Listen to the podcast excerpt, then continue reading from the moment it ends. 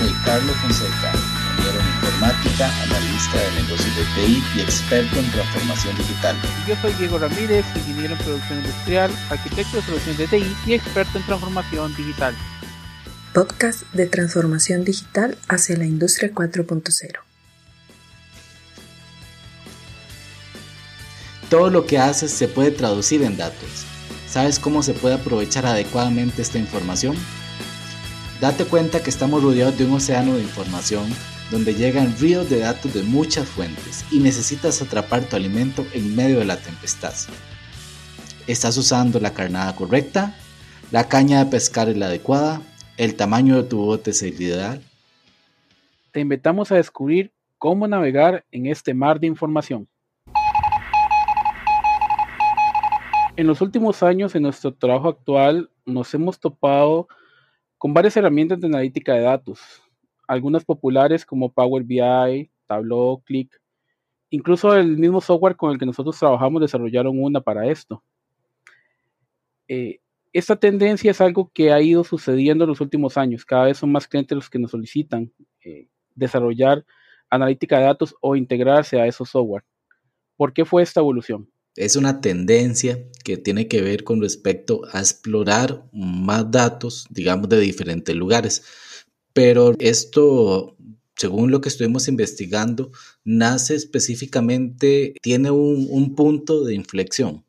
Básicamente es el tema de las elecciones norteamericanas del 2012. No sé si recuerdas, una de las características de esa selección fue que eh, Obama que era uno de los, de los que estaba buscando por, las, por ser presidente en el 2012, utilizó un conjunto, un equipo que analizara todo el tema de la Big Data durante toda la campaña electoral. Ayudó a que realmente potenciara cuáles pueden ser los votantes en que él podía llegar y llegaron a una conclusión que para poder ganar tenían que centrarse y dirigirse en, en votantes dudosos de una manera más eficaz, en un tiempo corto, incidir en los votantes demócratas eh, que fueron a votar por él. Ellos utilizaron unas plataformas, que bueno, yo creo que ya se ha evolucionado bastante este tipo de plataforma, permitió obtener los datos adecuados de manera eficiente, rápida y poder segmentar de esta manera los votantes. Este fue uno de los principales puntos de inflexión sobre la Big Data, cómo se consiguió datos de manera adecuada.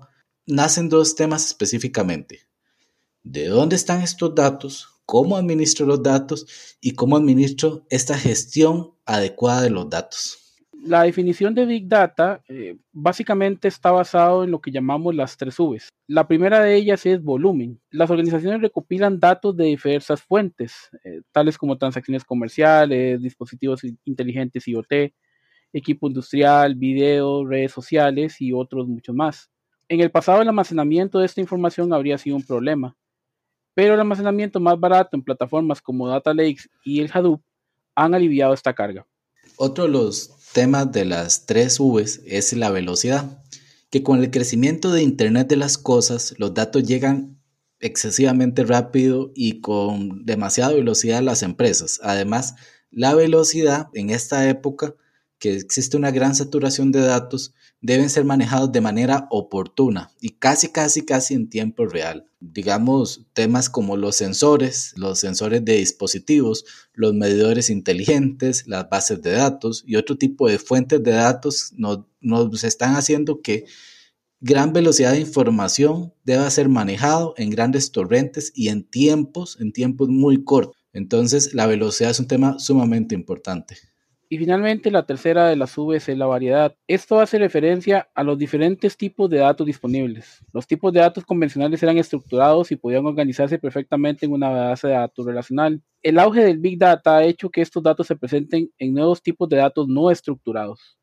Los tipos de datos no estructurados y semiestructurados, como el texto, el audio o el video, requieren de un procesamiento adicional para poder entender su significado y admitir un metadato. En resumen, ¿qué diferencia Big Data de lo que ya hacíamos, de, esos datos que, obteníamos cementados, metíamos en un Excel, metíamos en una, base de datos Access y sacábamos reportes y estadísticas para hacer, para hacer tendencia. La diferencia es que ahora la data es muchísimo mayor, es mucho más grande viene de muchísimas fuentes de datos, ya no solamente son datos de venta, ya no son solamente investigaciones de mercado, ya no son solamente encuestas, sino que viene de muchas partes, eh, viene a más, más rápido, es, prácticamente inmediata. La gente está todo el día en redes sociales comentando sobre un tema, eh, constantemente recibimos eh, consultas a través de, de, diferentes medios. Y finalmente ya, la, ya la data no es de un solo tipo, como lo decíamos, hay gente haciendo videos en TikTok, hay gente haciendo videos en YouTube, hay gente comentando en Twitch, hay gente comentando en Facebook, nos llegan consultas a través de, de nuestros canales de, mesa de ayuda o nuestros canales de atención. Entonces son diferentes tipos de información que no tienen ninguna estructura, que no es posible amarrarlo simplemente y decir, ah, todo esto corresponde a fulanito, todo esto corresponde a sutanito, todo esto corresponde a este sector del mercado. Entonces, esa gran cantidad de información variada y que nos llega constantemente, eso es Big Data. Y para poder manejarla, para poder aprovecharla, ya no podemos recurrir a los medios que teníamos antes. Debemos implementar medios adicionales que nos permitan a, agarrar esa información y aprovecharla adecuadamente. Creo que también hay un tema ahí mm, que, hace unos años, no sé si recuerda Diego, que hablábamos mucho, que era el, BI, el Business Intelligence. ¿Cuál es un poquito la diferencia que estuve investigando sobre BI y la Big Data? Básicamente, el Business Intelligence se basaba mucho en datos que mi organización generaba, ¿verdad? Datos propios como una base de datos tengo temas de facturación, en otro tengo clientes, en otro tengo, vamos a ver, en otro tengo cuáles son mis, mis insumos y lo que hago es unificar estos tres criterios, ¿verdad? De, de, de, datos internos en bases de datos que tal vez tengo estructuradas o semiestructuradas, que algo importante cuando hablamos de base de datos, de datos no estructurados es cuando hablamos, por ejemplo, archivos de texto ¿verdad? Que tal vez tienen una estructura de una coma o archivos que ni siquiera tienen una estructura definida, pero hay que buscar cómo, cómo estructurarlos. O en este caso, los archivos de texto que pueden tener una coma, un punto y coma, son datos semiestructurados que pueden ser capturados. Pero antes, el tema de los de, de BI, de Business Intelligence, son datos que las organizaciones tienen a lo interno. La Big Data va más que eso. La Big Data va datos que las organizaciones no tienen a lo interno, pero que tal vez pueden consultar esas fuentes de datos. Como dijo Diego, redes sociales, no sé, otros sistemas, por ejemplo, pueden ser un ente estatal o, o sencillamente dispositivos que me envíen cierta información en tiempo real. Pero aquí entramos en otro de los temas importantes que es el, el del framework que, se, que, que, nace para la Big Data. Básicamente, para definir un poco un framework, es un entorno de trabajo o un marco de trabajo donde se tienen los conceptos y estándares y mejores prácticas para afrontar un problema particular. Por ejemplo, puede haber frameworks de programación, puede haber frameworks de, de, de temas de control interno, y en este caso hay frameworks sobre la Big Data pero no nos vamos a entrar técnicamente a todo lo que es el framework de la Big Data. Vamos a hablar de un servicio que se llama Hadoop, que básicamente esto es una librería de Apache, es mm, básicamente Apache es uno de los motores de programación más robustos que existen y también de los motores para entornos web. Y básicamente Hadoop es un entorno de, de software que tiene una licencia libre que permite programar aplicaciones distribuidas que manejen grandes volúmenes de datos. Y esto permite que las aplicaciones puedan trabajar con miles de nodos de diferentes lugares de la red con muchos datos y poderlos almacenar en diferentes lugares o diferentes repositorios. Podemos hablar de repositorios como bases de datos, repositorios, por ejemplo, de archivos TXT o simplemente repositorios como logs de eventos o logs de actividades a nivel de datos. Son repositorios que están en diferentes lugares o diferentes eh, lugares de memorias de equipos. Ahora, ¿por qué es importante eh, Big Data? Esto es relevante en varios aspectos, pero queremos mencionar eh, principalmente tres de ellos. El primero está relacionado con lo que es la creación de nuevos productos o servicios. Ahora tenemos la capacidad de medir las necesidades de los clientes y su satisfacción a través de este análisis. Esto significa que ahora vamos a poder darle a los clientes lo que realmente quieren. La analítica de la Big Data está permitiendo a las empresas crear productos que puedan satisfacer directamente esas necesidades, porque ahora las escuchamos, las tenemos directamente, las, las conocemos. Entonces podemos crear un producto definir un producto exactamente como ese segmento de mercado lo necesita. El otro tema importante es el tema de reducir costos. Bueno, vamos a ver, el reducir costos equivale muchas veces a almacenar datos o a tener grandes conjuntos de datos. Imagínense ustedes en su empresa que para hacer estos análisis de, de, grandes conjuntos de datos tenías que tener muchos servidores que almacenaran grandes conjuntos de datos. Eh, realmente ahora hay servicios, como los estuvimos conversando en otros episodios, como en nuestro capítulo de, de servicios en la nube, que básicamente pueden ellos brindarte las soluciones para, para poder almacenar estos datos. Y esto se da principalmente por la evolución de la tecnología de Hadoop.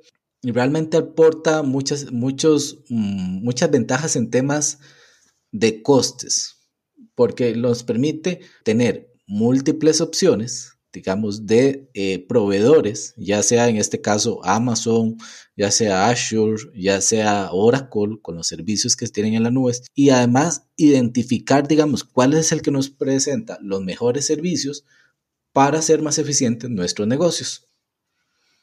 El último punto es la competitividad. Eh, básicamente, quien aproveche Big Data tendrá una ventaja competitiva importante sobre quien no lo haga. Esto ya que es algo que está impactando tanto la industria como el negocio e incluso a la sociedad. Por ahí lo dicen que el cliente tiene la razón, entonces quien escucha más al cliente y lo atiende más prontamente va a tener una ventaja competitiva al respecto. Y la otra parte relacionada con la competitividad es precisamente la toma de decisiones. Como lo hemos dicho anteriormente, es información casi que en tiempo real, información que las empresas deben analizar más rápidamente. Normalmente cuando tenemos indicadores, los indicadores reflejan un pasado, reflejan algo que sucedió mínimo, mínimo un día atrás, una semana atrás, o un mes atrás. O sea, estamos tomando decisiones con información vieja. En cambio, eh, con Big Data, la, información está en tiempo real y nuestras decisiones pueden ser rápidas e inmediatas y, afectar y atender rápidamente a esos clientes o, o a ese mercado que nos lo está pidiendo ya. Entonces, esas dos cosas nos dan una ventaja competitiva importante con respecto a quien no use eh, Big Data pasos para implementar la Big Data. Nosotros lo que hicimos fue buscar algunos tipos de pasos que tal vez nosotros definimos de forma general, cuáles son las mejores maneras de implementarlo. Esto obviamente depende de la organización, depende del contexto y depende obviamente de los recursos que tenga la organización, puede variar. Pero comenzamos como siempre con lo que tenemos que definir a nivel de la empresa. Definir una estrategia. Definir una estrategia con un plan de diseño para poder supervisar y mejorar lo que se tiene. También, saber dónde se va a almacenar la información, cómo se va a gestionar información, cuáles van a ser las fuentes de datos, cómo se utiliza, digamos, si se comparte esta información y cómo esta organización y cómo esta información que viene de la Big Data va a fluir dentro de la organización, dentro de la empresa. Cuando se desarrolla una estrategia, como siempre, una buena estrategia, es importante considerar las metas, ¿verdad? Metas cualitativas, metas cuantitativas, eh, e iniciativas de negocio y saber si realmente podemos cumplir con la tecnología existente, con la operación existente y con los recursos existentes el cumplimiento de estas metas que estamos planteando a futuro. Bueno, esto exige em, tratar de la Big Data como un activo bien importante y valioso dentro de la organización y considerarlo también como un producto o un subproducto que nos pueden dar ya sean otro software, otras aplicaciones o las mismas bases de datos. Y conversando con Diego, otro tema también muy importante de la estrategia son el recurso humano, ¿ok? Poder tener el recurso humano con las capacidades, las competencias adecuadas para, saber reconocer qué es la Big Data, dónde, sacan, dónde saber, dónde reconocer esta información y también, si no se puede captar ese recurso humano del mercado, definir un plan de desarrollo adecuado para este recurso humano, que se base principalmente en la estrategia empresarial de cuál es la meta, en cuánto tiempo quiero tener esta información y cuánto quiero tener resultados para que mi Big Data pueda producir un producto adecuado o un servicio. Un segundo punto es conocer de dónde van a venir esos datos, cuál es la fuente de los datos. La fuente de la Big Data puede ser de muchísimos lugares. Eh, puede venir de dispositivos inteligentes IoT, puede venir de redes sociales que cada día son más, ¿verdad? Facebook, Twitter, eh, Instagram, eh, TikTok, YouTube, etcétera, ¿verdad? como cada día surge una nueva. también puede ser que vengan esos datos de fuente de datos públicas, ¿verdad? Hay, hay, ciertas informaciones que son públicas y las cuales podemos tener acceso para, para hacer cruces de información. Y lógicamente, pues obviamente existen otras fuentes de datos como nuestros propios sistemas internos, nuestro sistema de ventas, en los cuales obviamente podemos hacer eh, análisis de dónde son nuestros clientes, de qué sector de mercado son. Eh, también, obviamente, vamos a recibir retroalimentación de nuestros clientes mediante encuestas de satisfacción o cuando les vendamos un producto o un servicio que ellos nos, nos, remitan algún tipo de, de, comentario positivo o negativo al respecto. Igualmente, nuestros canales de atención al cliente, de que igual pueden ser redes sociales, puede ser por WhatsApp, puede ser en nuestra página web. También, no solamente nuestros clientes, igualmente nuestros proveedores, ellos igual pueden darnos retroalimentarnos con información al respecto de nuestros servicios o nuestros productos. Y bueno, los métodos antiguos, ¿verdad? También, que siguen siendo válidos, siguen siendo de uso, como son encuestas.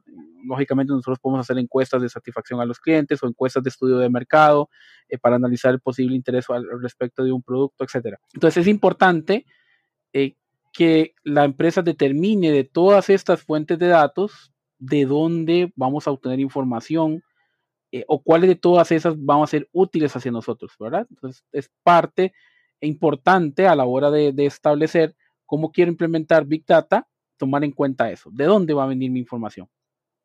Acceder y gestionar y almacenar la Big Data. Los sistemas informáticos modernos te proporcionan normalmente una gran velocidad y una potencia y bueno, y cierta flexibilidad, que es como se han estado desarrollando ahorita los, los sistemas, mm, para poder acceder y poder enviar grandes cantidades de, de datos, ya sea digamos, a repositorios masivos o repositorios, digamos, estructurados o no estructurados existen diferentes tipos de, data, ¿verdad? Que realmente los equipos que vamos a trabajar con los temas de Big Data necesitamos que tengan un acceso confiable. Las empresas también necesitan poder, ¿cómo se dice?, integrar los datos y robustecer estos datos y asegurar la calidad de los mismos, porque puede haber fuentes que son confiables y otras que son menos confiables, pero de alguna forma esta data que nosotros estamos almacenando necesitamos que esté almacenado en un lugar adecuado.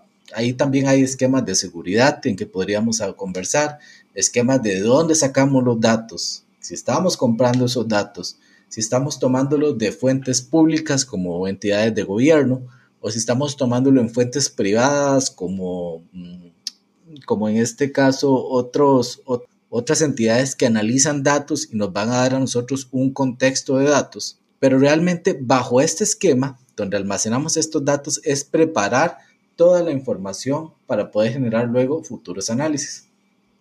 Algunos datos, por ejemplo, se almacenan en las, en las, eh, las warehouse eh, tradicionales, que básicamente es agarrar un montón de datos, lograrlos estructurarlos y manejarlos en estas bases de datos centralizadas, pero también podemos tener lugares flexibles y de bajo costos para almacenar la data ya sea como conversamos antes con servicios en la nube y con diferentes tipos de servicios como el Hadoop, que nos permite tener diferentes, en diferentes discos duros diferentes tipos de información y con ella poderla siempre estar buscando la información adecuada. Ahora, también es importante el acceder la información de dónde tenemos estas fuentes de datos y cómo la accedemos y almacenar esta información. Dónde la vamos a resguardar, con qué criterios de seguridad la estamos guardando y con qué disponibilidad la vamos a tener para accesar. El cuarto punto está relacionado con la forma en que vamos a analizar esa información. Al ser tanta información y al ser eh, información que puede venir de diferentes fuentes, es muy importante que establezcamos cómo vamos a analizarla. Actualmente hay tecnologías de alto rendimiento como computación en red, como analítica en memoria, con las cuales podemos eh, perfectamente utilizar toda esta Big Data para análisis. También pudiera ser que por adelantado definamos cuáles datos son realmente relevantes y cuáles no antes de someter los análisis, o sea, que, hagamos, digamos, una, una preselección de la información antes de realmente realizar un análisis completo de eso. Eh, de cualquier manera, eh, el análisis de la Big Data es como las empresas obtienen valor e información a partir de esos datos. Entonces, ese es un aspecto muy importante. ¿De qué manera vamos a realizar ese análisis? Lo vamos a realizar sobre absolutamente toda la información que estamos recibiendo de todas las fuentes de datos o vamos a seleccionar solo una parte de ella. Entonces, es importante delimitar eso con el fin de poder obtener los resultados que realmente deseamos a partir de esa información. Toma de decisiones. Los datos bien administrados y confiables pueden conducir en este caso a lo que nosotros llamamos una analítica de datos. Eh, eso lo vamos a ver en otro episodio, más, con más a profundidad, pero realmente esta información con la toma de decisiones lo que estamos buscando es información competitiva y de alto valor en la cual las empresas se puedan apoyar sobre cómo tomar ciertas decisiones y cómo operar de manera adecuada.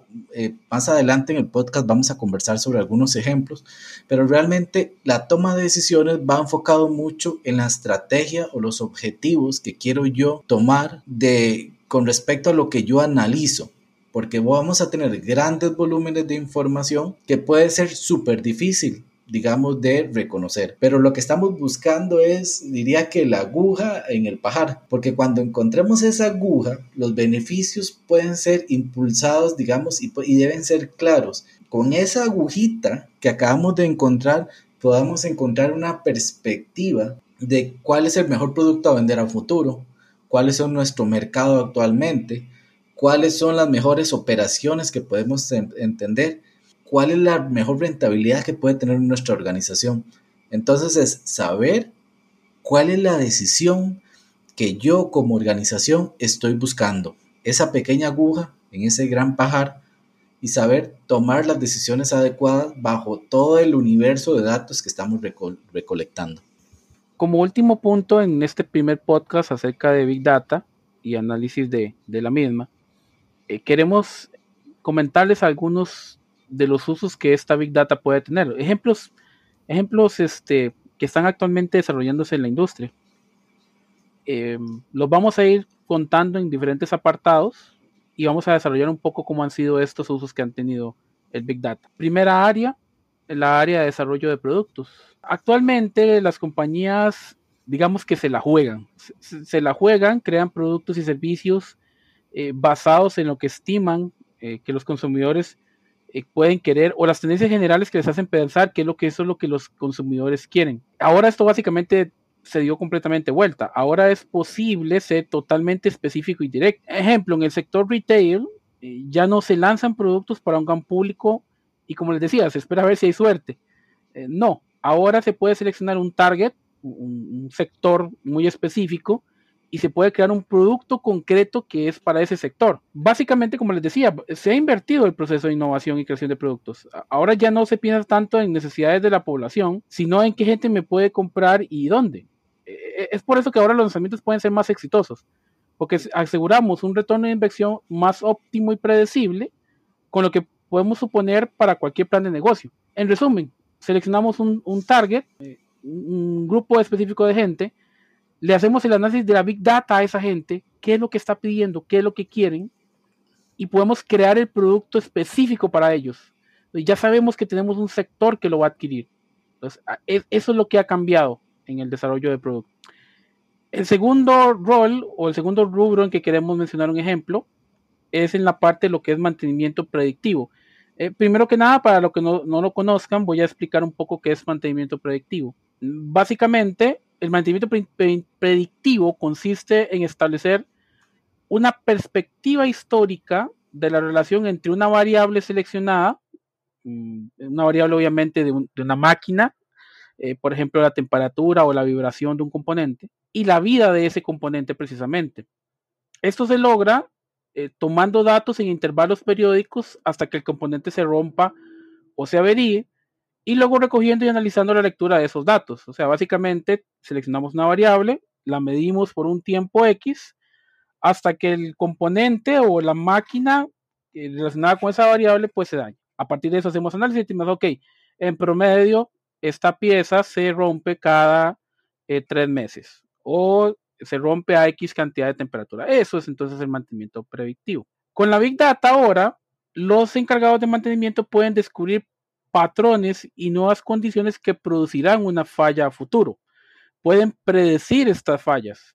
Por ejemplo, voy, aquí voy a contar una experiencia personal. Mi papá es eh, chofer de autobús y él me contaba que, no, recuerdo específicamente cuál, cuál marca de, de autobuses era, pero que básicamente en la computadora del, del autobús iba midiendo obviamente monitoreando todo el autobús y podía predecir específicamente cuándo iba a fallar una pieza.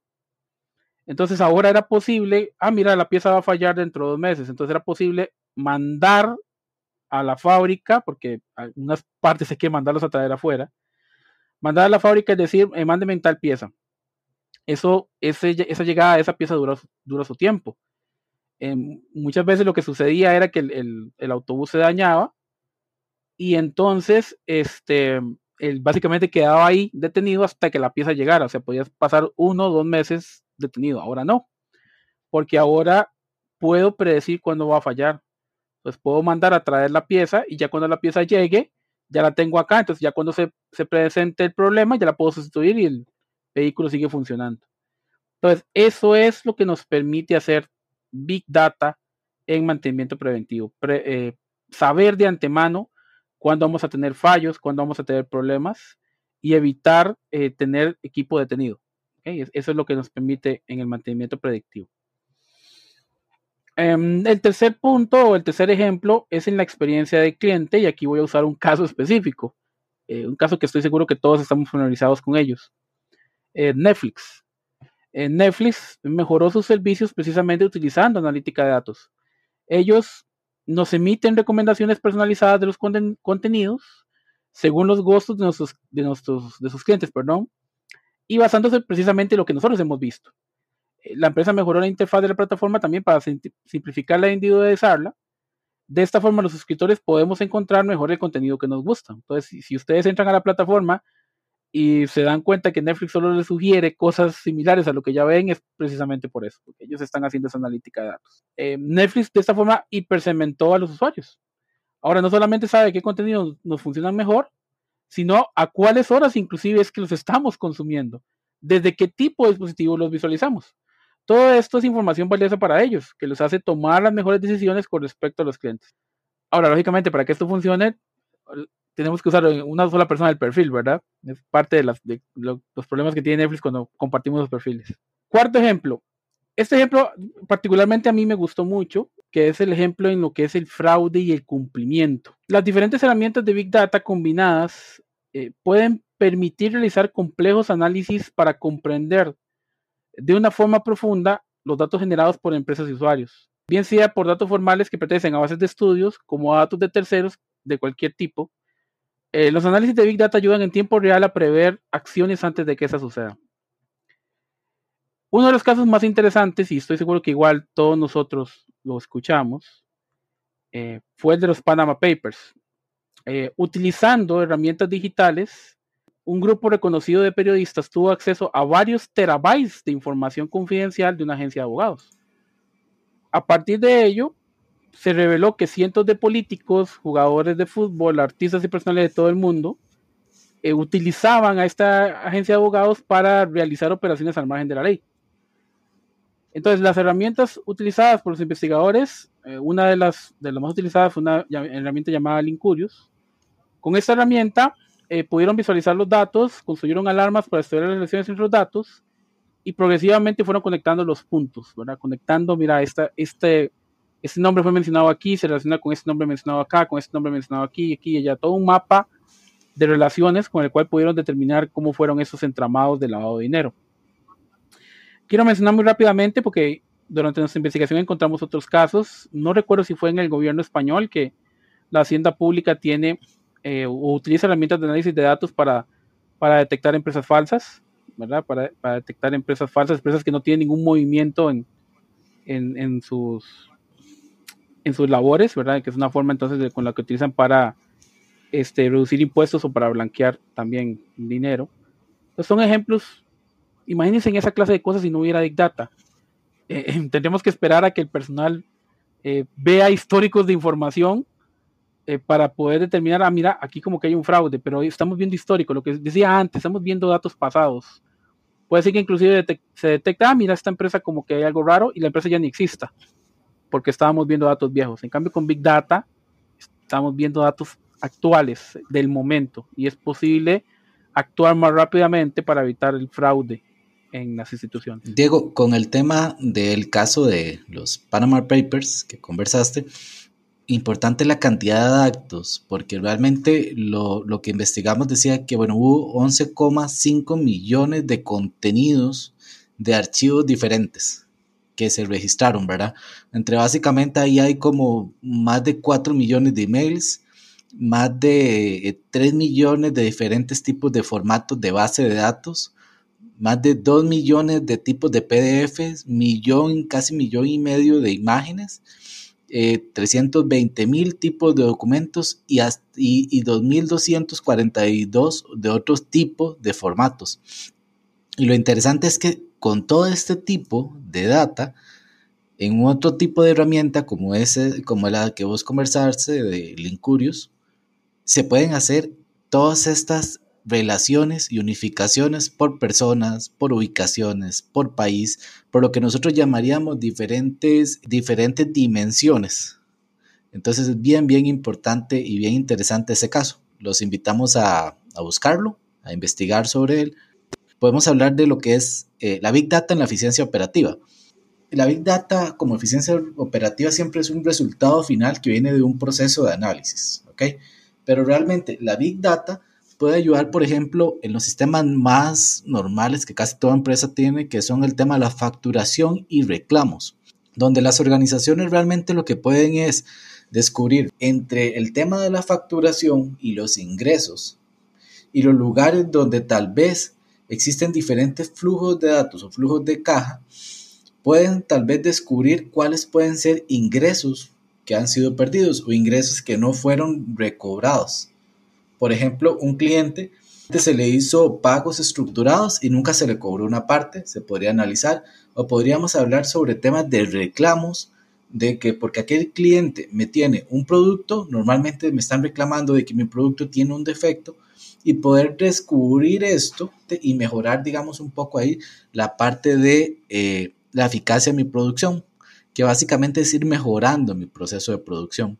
Por ejemplo, bueno, esto a veces requiere gran volúmenes de datos, puede serlo o puede ser con inteligencia de negocios normalmente de la empresa, pero con gran volumen de datos me va a poder también unir, por ejemplo, reclamos en redes sociales, temas de molestias en redes sociales, eh, temas, digamos, de diferentes proveedores, cómo están mejorando los proveedores de diferentes productos. Y esto puede anticipar realmente que tengamos diferentes cuellos de botella, que tengamos una transparencia y datos para la toma de decisiones y podemos generar de esa manera una transformación operativa inteligente, basado en hechos, en relaciones y no basado en temas como antes dijiste, como en supuestos. Ay, yo creo que el mercado del año que viene me va a decir que, bueno, que las personas van a preferir volar en helicóptero que volar en aviones comerciales, porque el helicóptero se puede, eh, existen más helipuertos cerca de mi casa. No, realmente ocupamos la data para poder hacer esas correlaciones entre los datos y ver cuál es el comportamiento del cliente.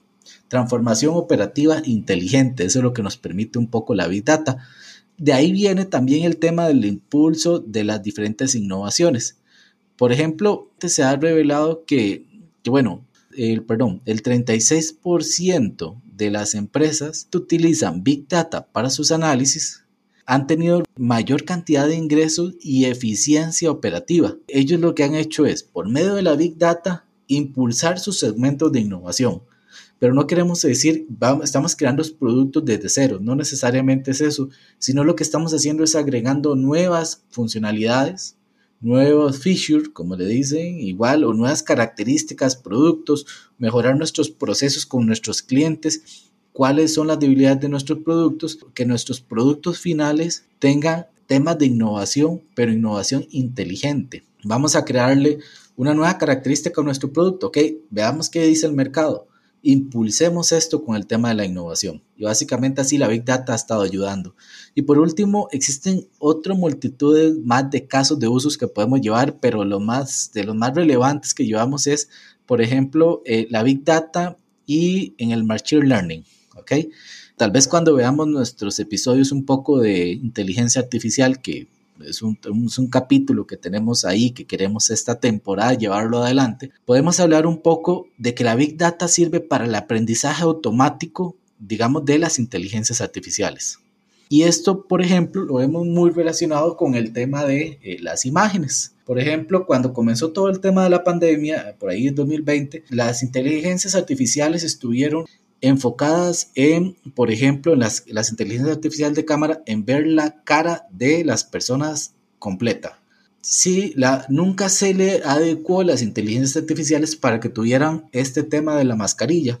Usando diferentes tipos de, de inteligencias artificiales, se tuvo que comenzar otra vez a, a, darle la información adecuada a las, a las inteligencias artificiales sobre cómo se ven las personas con mascarillas.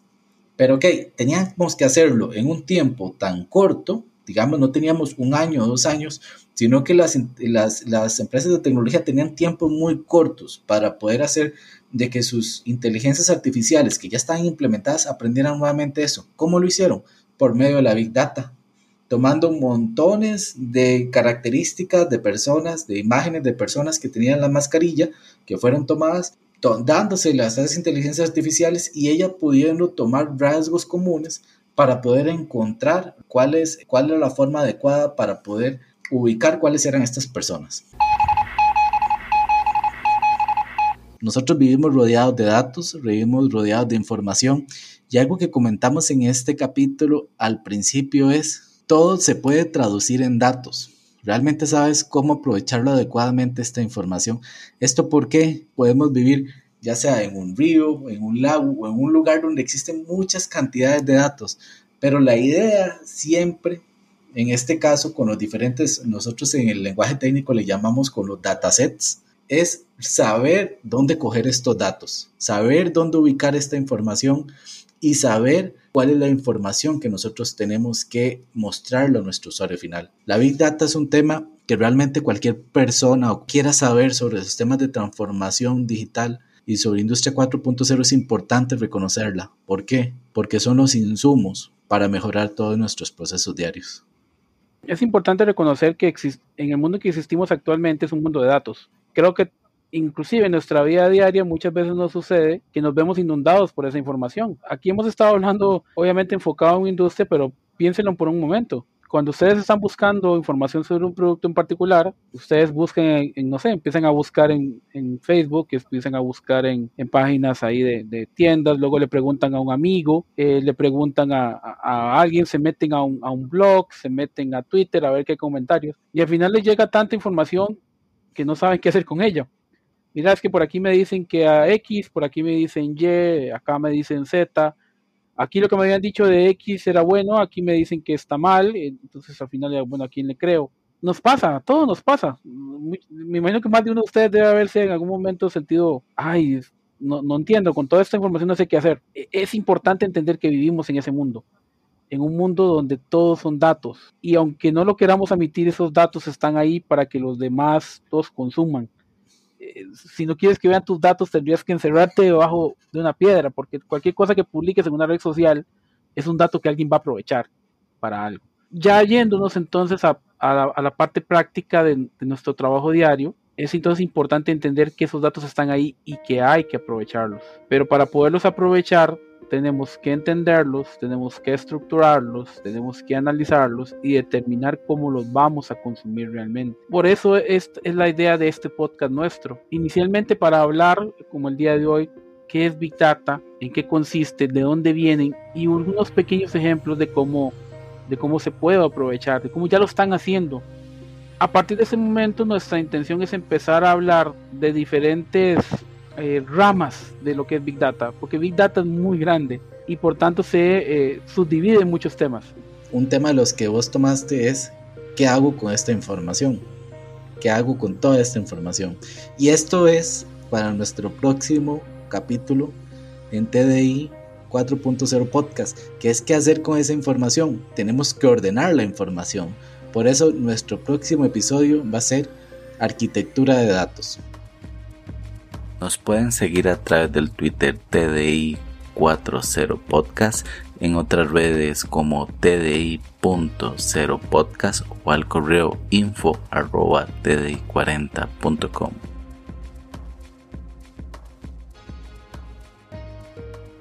Cambia tu mentalidad hacia un pensamiento digital.